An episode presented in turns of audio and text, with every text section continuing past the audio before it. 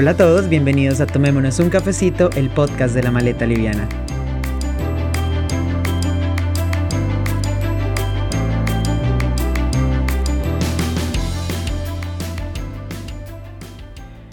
Me decidí de nuevo a hacer un episodio yo solo. Hace un tiempo llevo contando una experiencia que experimenté el año pasado, que fue hacer un reto de un año sin comprar ropa y lo he contado de forma un poco, digamos, simple y no entrando en muchos detalles a través de Instagram. Y me sorprendió mucho que cuando hice la pregunta de les gustaría que hiciera un episodio de este tema, hubo mucha, mucha gente que me dijo sí, sí quiero saber esa experiencia, no sé de dónde viene a lo mejor ese deseo, si es de curiosidad, si es porque hay un cuestionamiento detrás y quieren de pronto profundizar un poco en algo similar. Entonces pues nada, estoy aquí para contarles mi experiencia de lo que sucedió en todo el 2019.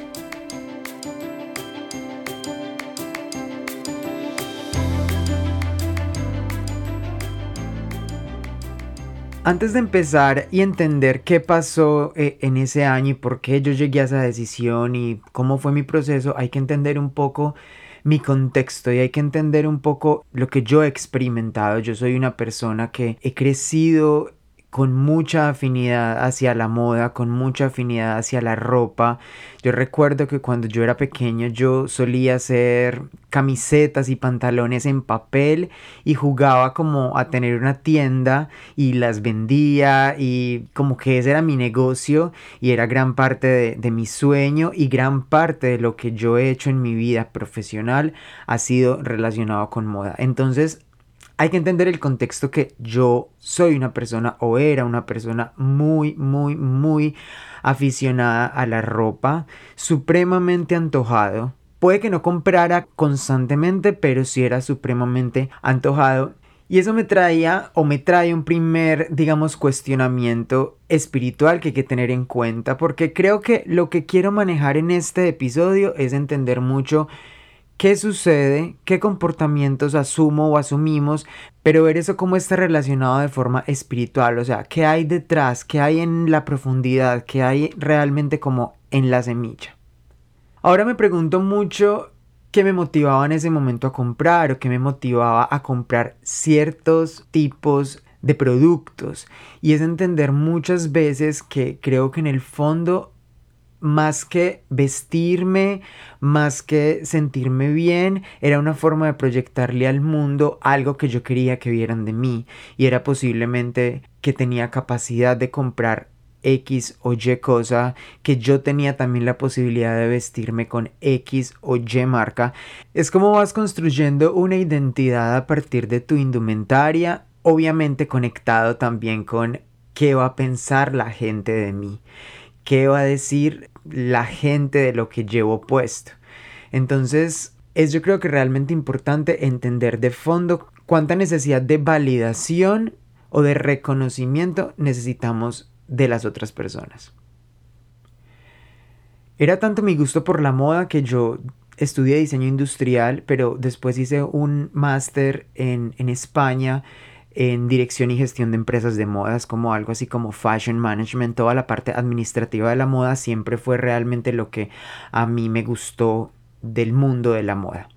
Entonces, claro, cuando llegué a España, cuando llegué a Madrid, allá encontré muchísimas más marcas, empezando por todo el tema de fast fashion, es muy, muy fuerte en, en este país.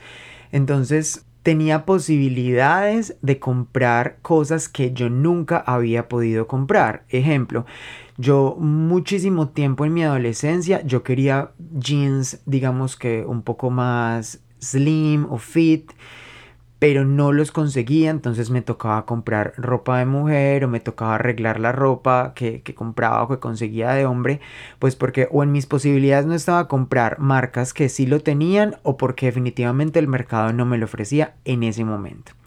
Entonces con esta llegada a España y este boom de Zara y de todo este nuevo mundo para mí, entonces claro, llegaba mucho el tiempo de las rebajas o de las ofertas fuertes realmente que son dos veces al año, o sea, enero, febrero y digamos que junio, julio.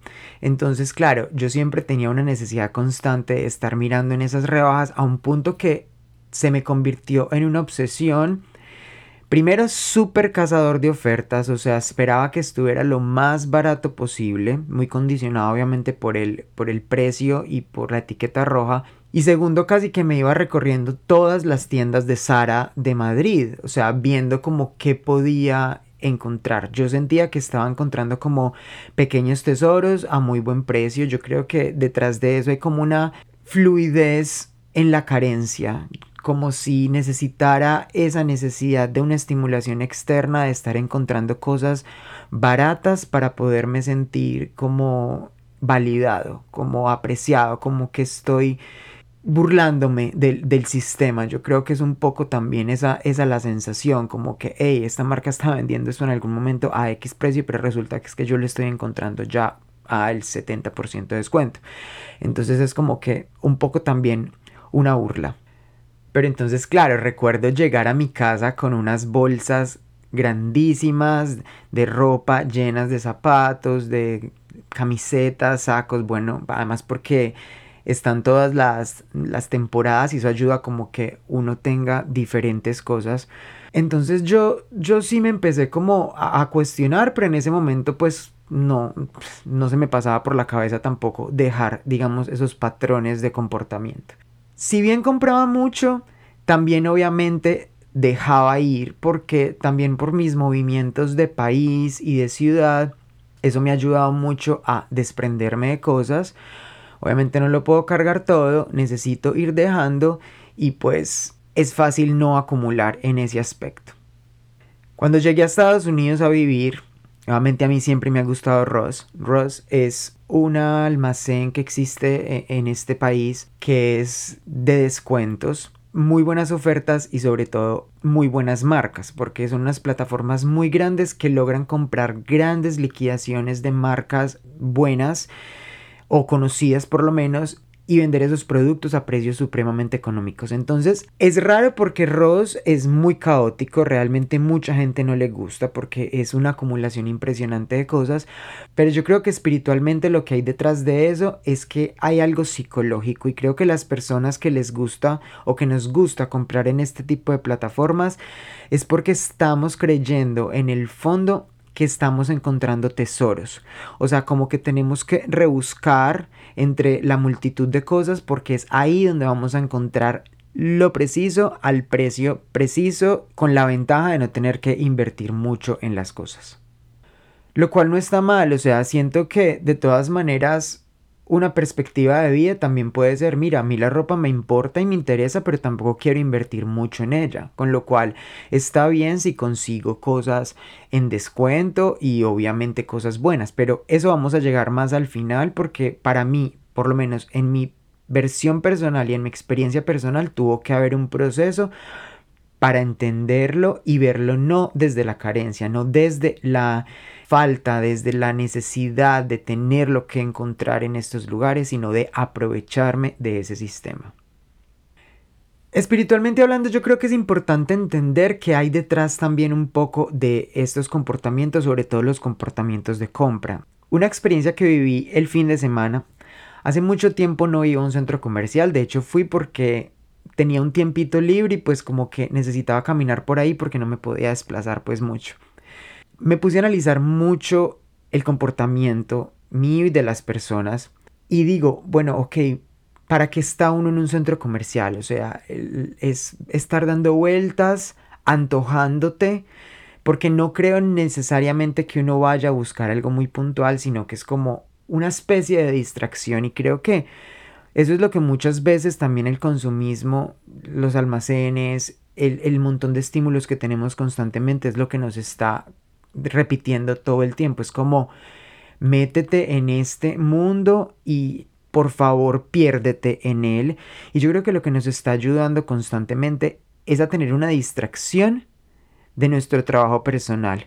A no querer profundizar mucho en nuestros comportamientos, a no querer profundizar mucho en nuestras acciones diarias y en nuestra conciencia, sino que nos quiere tener todo el tiempo como distraídos en una ilusión para que obviamente no cambiemos. No es un juicio, es una percepción que llegó a mí ese día que pude de pronto como analizar mi comportamiento y el comportamiento de, de otras personas. Todos estamos en niveles distintos, todos estamos en momentos diferentes, todos estamos pasando por situaciones y tenemos situaciones y necesidades distintas. Entonces tampoco es de llevarlo a extremos, pero a mí sí me gusta mucho estar haciendo obviamente el análisis siempre desde una perspectiva un poquito más profunda.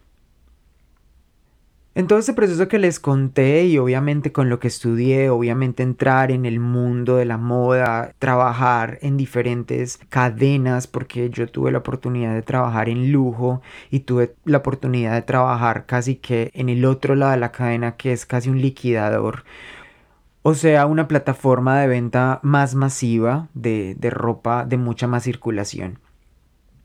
Entonces esto me abrió la mente y me empezó a dejar reconocer las verdades que hay detrás de la industria, a saber cuánto se paga por una prenda, a saber qué tiene que suceder para que una prenda de esas características esté en, en nuestras manos. Entonces fue un proceso de cuestionamiento constante, en especial del origen, de lo que está sucediendo en toda la cadena para yo tener esa prenda a esos precios. Y adicional a eso, todo el tema de ir más liviano, de mi perspectiva de la vida y del nacimiento también de la maleta liviana, porque eso es simplemente un reflejo de lo que quiero expresar al mundo y de cómo quiero yo vivir mi vida y también un poco mi camino personal. Entonces eso me llevó poco a poco a conocer más acerca del minimalismo, empezar a estudiar, empezar a, seguir personas que, que hablaran de minimalismo y entender un poco el espectro porque obviamente hay, hay, hay muchas escalas y no todo es para todo el mundo. O sea, es entender que hay temas que sí, hay temas que no, pero creo que lo importante sí es cuestionarnos para qué tenemos tantas cosas o para qué acumulamos. Si bien a este punto ya no estaba comprando muchas cosas, sí me sentía como que muchas cosas en mi vida no estaban resonando y no le estaba haciendo muy fiel a mi esencia, en especial en mi parte profesional. Entonces nada, simplemente decidí hacer mi reto, sentí que necesitaba como un detox y hay que aclarar que por mi personalidad yo soy escorpio, para mí es blanco o negro, entonces si yo me comprometo con algo, lo hago y si ese compromiso es conmigo, suelo cumplirlo. Eso me ayuda un poco en diferentes compromisos que hago en mi vida. Entonces recuerdo que lo último que compré fue un pantalón en Sara el año pasado en enero, típico que fui a las rebajas de antojado y cuando salí con ese pantalón y cuando ya me lo puse eh, fue como una sensación de, ¿sabes qué? Yo este pantalón no lo necesitaba, está lindo, pero no sé, me sentí como muy incómodo, como cuando te pones algo que de pronto te aprieta un montón o algo como con lo que tú dices, no, esto, esto no está tan, tan chévere, no porque el pantalón fuera feo, pero yo siento que fue más una mm, incomodidad espiritual. Y en ese momento dije, ya, es el momento. Me comprometí, necesitaba el momento como de un, un cambio radical, de darme el permiso de probarme para saber si realmente era algo que quería y necesitaba en mi vida. ¿Por qué radical? Yo hablo desde mi experiencia. Yo siento que andar en esa, en esa línea un poco de lo, de lo tibio a mí me cuesta. Entonces, yo escuché en estos días en un episodio del podcast de Charuca, ella entrevistó a alguien que no se había dejado algún hábito, el cigarrillo o la comida, y ella le decía algo así. Uno muchas veces en la vida necesita cambios radicales para poder después, con el tiempo, cuando ya has asumido esos cambios en tu vida, poder regresar y a lo mejor volver a probar esas cosas que dejaste, pero de una manera más, digamos, balanceada y con muchísima más conciencia. Y es ahí donde te das cuenta si realmente eso te gusta o no. Entonces, habrán personas que les vaya bien dejando el cigarrillo de a poco o dejando el dulce de a poco, pero hay personas, en este caso como yo, que necesitamos cambios completamente radicales y restricciones completamente radicales para después eventualmente regresar, pero de forma un poco más balanceada. Lo que me permití realmente en este año fue mucha observación, o sea, tratar de ser muy fiel a, a mi compromiso y en especial también investigar, o sea, consumir mucha información que me estuviera como reforzando esta idea para hacerla de pronto un poco más sencilla y evitar obviamente las distracciones. Entonces, si no quería comprar nada, pues evitaba ir a, tiendas online o evitaba ir a tiendas físicas y eso me ayudaba a reforzar y a entender que era algo que realmente no necesitaba. ¿Qué encontré? Y aquí lo tengo como digamos en, en diferentes puntos en mi evaluación de todo el año. Realmente no necesité nada, ni siquiera medias. O sea, estaba súper bien aperado de muchísimas cosas que realmente no necesité absolutamente nada. Como necesidad, como deseo, puede que hubiera muchísimas cosas, pero realmente en este punto le estaba tratando de dar prioridad a la necesidad. Eso me ayudó también a empezar a entender qué tenía en mi armario, a depurarlo, a hacer varias limpiezas, a quedarme con las cosas que realmente sentía que quería, que me generaban alguna clase de, felicidad y emoción. A mi vida llegaron muchos eh, documentales, me vi la serie de, de Mary Kondo que es de organizar cosas en tu vida, en tu casa, estrategias para organizar tu armario y eso me abrió una como una puerta y una posibilidad a realmente entrar en una filosofía diferente de vida. Ahí me di cuenta que mis gustos también, por ende, como estaba tratando de hacer un trabajo de conciencia fuerte, empezaron a cambiar. Entonces empecé a priorizar mucho las prendas básicas, empecé a interesarme más por la moda consciente, empecé a mirar páginas web, Fashion Revolution eh, es, es, una, digamos que una organización que todo el tiempo está tratando de proveer opciones y un cuestionamiento constante sobre la sostenibilidad en el mundo de la moda. Entonces hay muchos universos paralelos que muchas veces no conocemos porque estamos simplemente focalizados en el típico, en el que nos han enseñado y en el que hemos adquirido un comportamiento completamente robótico, porque Venimos en muchos casos de países y de culturas completamente consumistas y capitalistas en las que tener, crecer, aparentar es como la normalidad. Entonces les voy a contar un poco cómo mis prioridades pasaron a ser muchísimo más diferentes y en este año digamos que todo cambió. La primera, como ya les dije, es que priorizo siempre la necesidad por encima del deseo.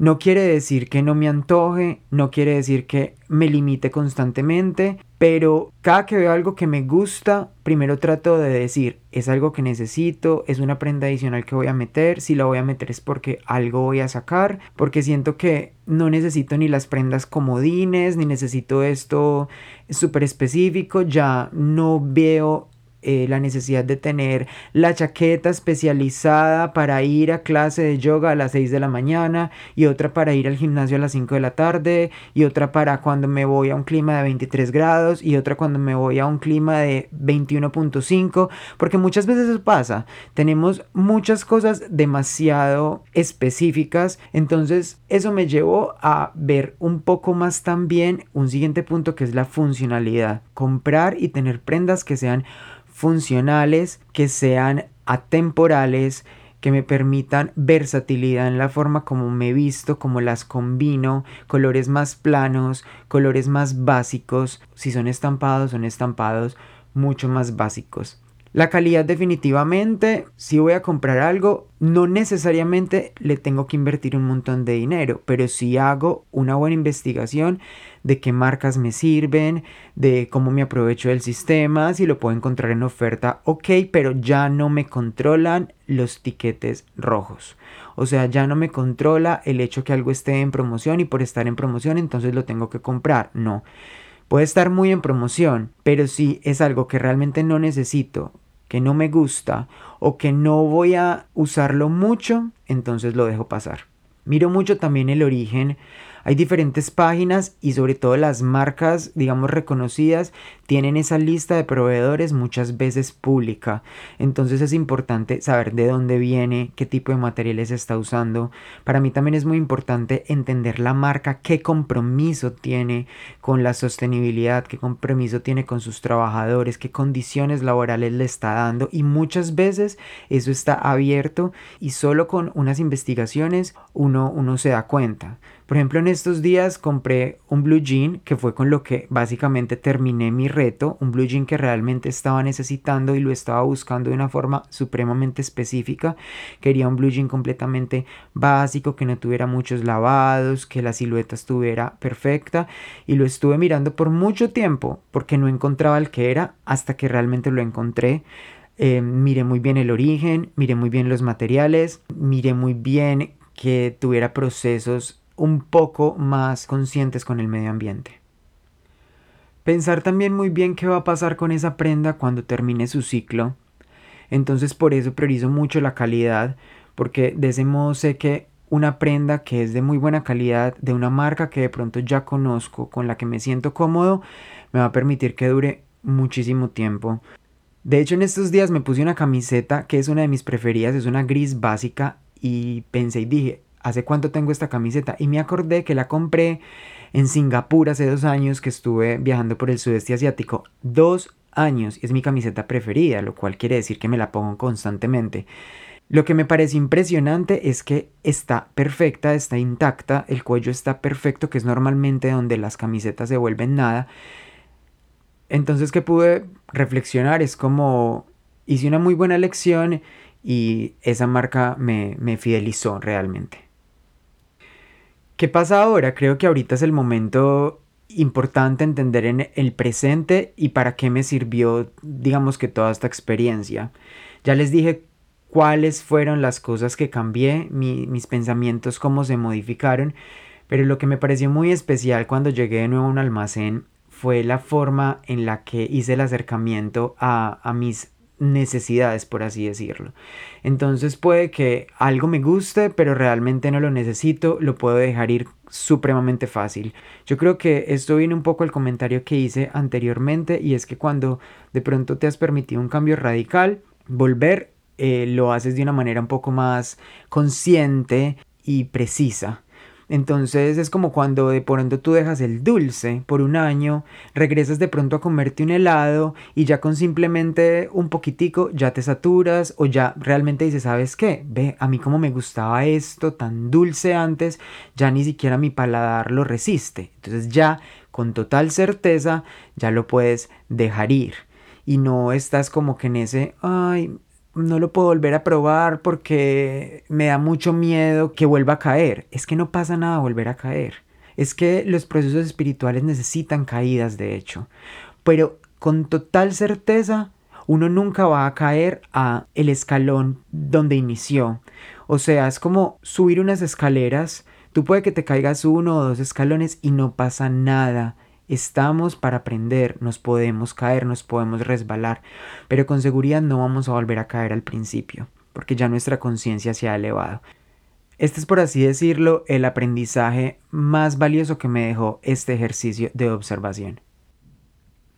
Por último, no todo es para todos, pero creo que sí es importante entender al menos en qué contexto estamos cuáles son las posibilidades que tenemos, en qué podemos aportar y sobre todo eh, entender cuáles son los lugares en los que consumimos, a quién le estamos dando nuestro voto, un poco de, de confianza. Entonces, aquí quisiera poner un apartado de la conversación que tuve con Irina, quien fue mi invitada en el episodio pasado. Ella es actualmente la líder de Carulla, sin embargo por mucho tiempo fue la líder del negocio textil en el éxito. Entonces estuvimos conversando de las acciones y de los compromisos que también estas grandes plataformas y marcas tienen con el consumo.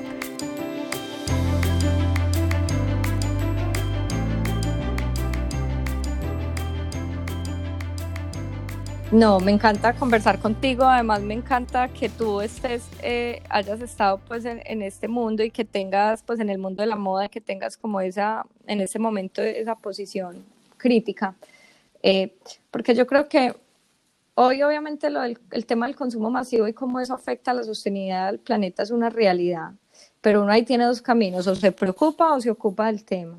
Y como siempre, pues será mejor ocuparnos del tema. Y ocuparte del tema como ser humano son dos caminos. Uno es hacerlo desde tu vida y desde tus acciones y cambiar tu forma de consumir, que eso en algún momento pues yo también empecé a trabajar en ello, yo como persona. Entonces tomar decisiones pues más conscientes, venga, yo sí necesito comprar esta camiseta, ¿para qué?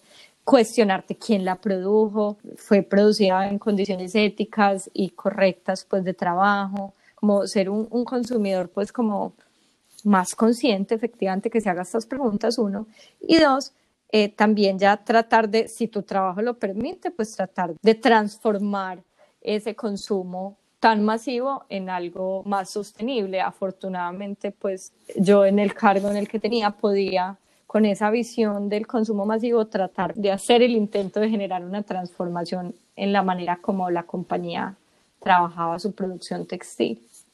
Sí, súper bonito porque yo siento que estás llevando muchas de tus visiones personales a tu trabajo y has tenido como buena acogida, sobre todo porque esto va muy conectado con lo que te iba a preguntar y es que cuál sientes que ha sido tu mayor aporte en el área textil o fue tu mayor aporte en ese momento.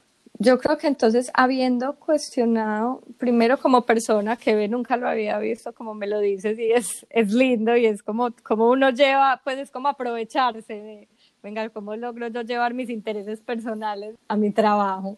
Pero entonces, ante esa preocupación por el consumo, yo lo que dije, me acuerdo que en esa época fue que sucedió, pues obviamente el movimiento desde el slow fashion y las fábricas que se quemaron en Bangladesh. Y yo veía algo y yo decía, hay está sucediendo algo, es que sí, todos queremos un consumo y una moda sostenible y una moda más consciente, pero en ese momento en Colombia era un asunto de clase, porque la moda sostenible era producida a menor escala, era más costosa, o el algodón pima valía más, entonces pues así tú quisieras hacer un consumo más sostenible, pues no podías acceder a él porque era costoso.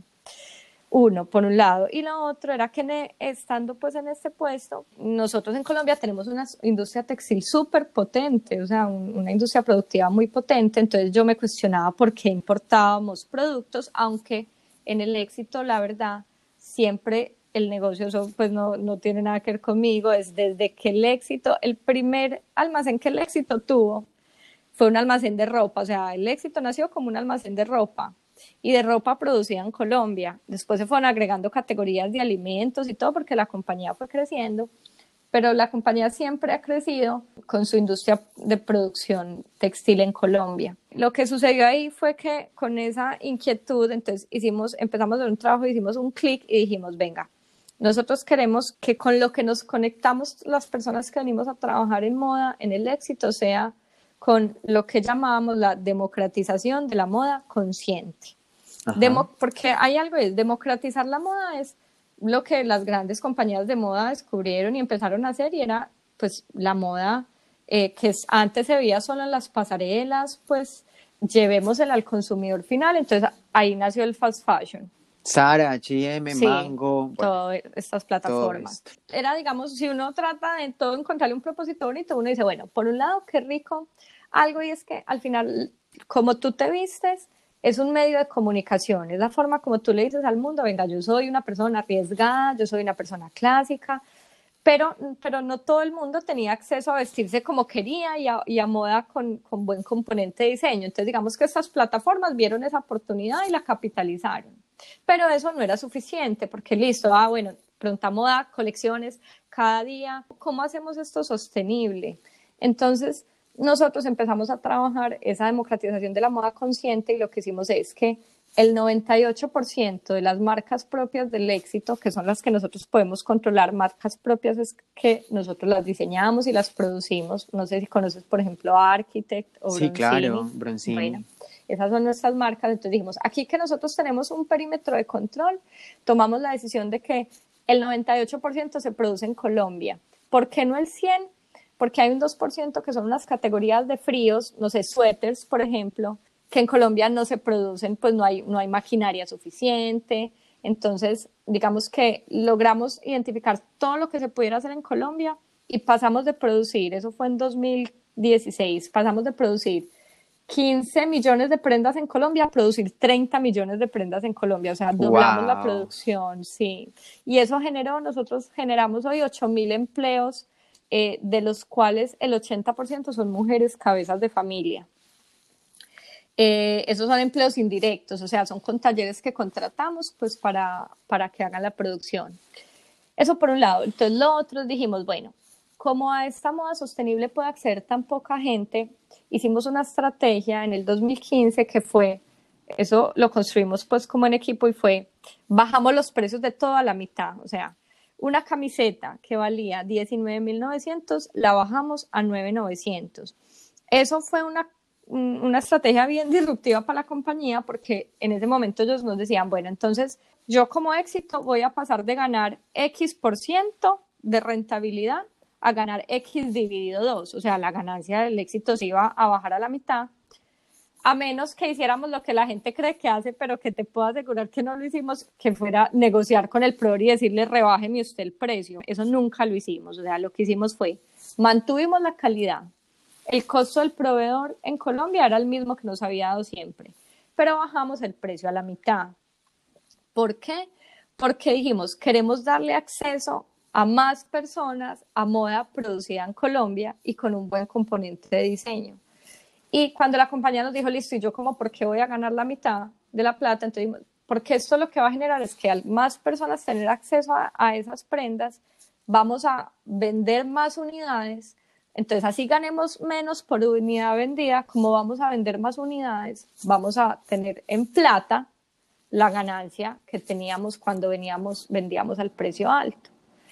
Entonces, la compañía nos compró el argumento y fue muy lindo porque ese año bajamos los precios, duplicamos el empleo que generamos en Colombia, o sea, pasamos de producir 15 millones a 30 millones porque duplicamos las ventas. Y pudimos empezar a desarrollar a nuestros talleres empezamos a educar al equipo que hacía la producción y empezamos a perfeccionar nuestra producción a un punto tal que esa democratización de la moda la llevamos a hacer proyectos con diseñadores, o sea, ya no nos conformamos y decíamos, listo, ya la gente puede acceder a ropa bonita a muy buen precio. Ahora queremos que quien quiera tener una camisa de Silvia Cherasi, de Renata Lozano, que la pueda tener también a precios muy económicos. El éxito hace mucho hacía proyectos de diseñador, hacía un proyecto al año, pero cuando arrancamos esta estrategia en 2015 empezamos a hacer, ya hoy hacemos seis proyectos de diseñador al año.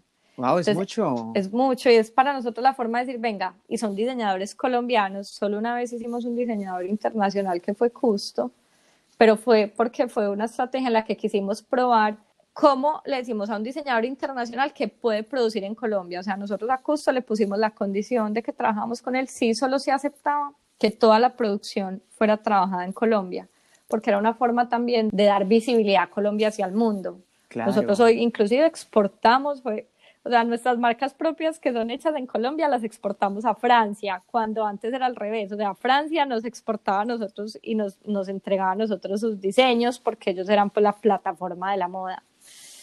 Entonces, bueno, en conclusión, son una serie de estrategias en las que dijimos, al final, la moda es un medio de comunicación, la gente no va a dejar de vestirse, pero hay que hacerle una invitación al consumidor a vestirse de una manera más consciente, tratar de educarlo, y si por lo menos no podemos educarlo, garanticemos que ese producto que está comprando es producido en Colombia con condiciones éticas, con una fuerza laboral, pues que no hay menores de edad.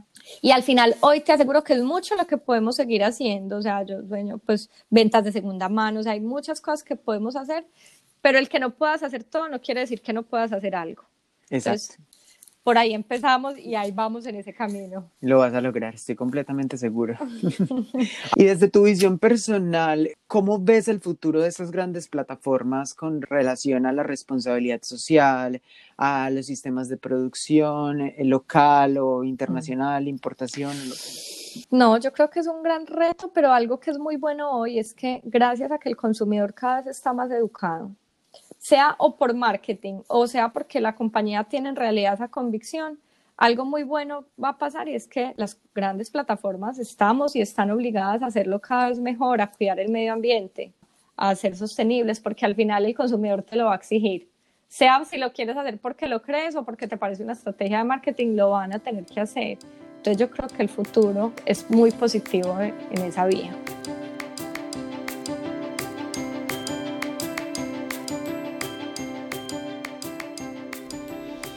Mi invitación no es a que hagan un reto de un año de no comprar ropa, esa fue mi experiencia y por eso se las estoy contando. Mi invitación básicamente es al menos a que nos cuestionemos, a que dejemos de estar en este piloto automático, a no tragar entero, a no entrar en un sistema en el que no nos está dando respuestas concretas de las cosas que nosotros estamos consumiendo, a exigir más como clientes. Nosotros somos quienes tenemos el poder también de decidir qué compramos, qué no compramos y en qué marcas o plataformas consumimos. Y por último, la invitación siempre a vivir una vida más liviana.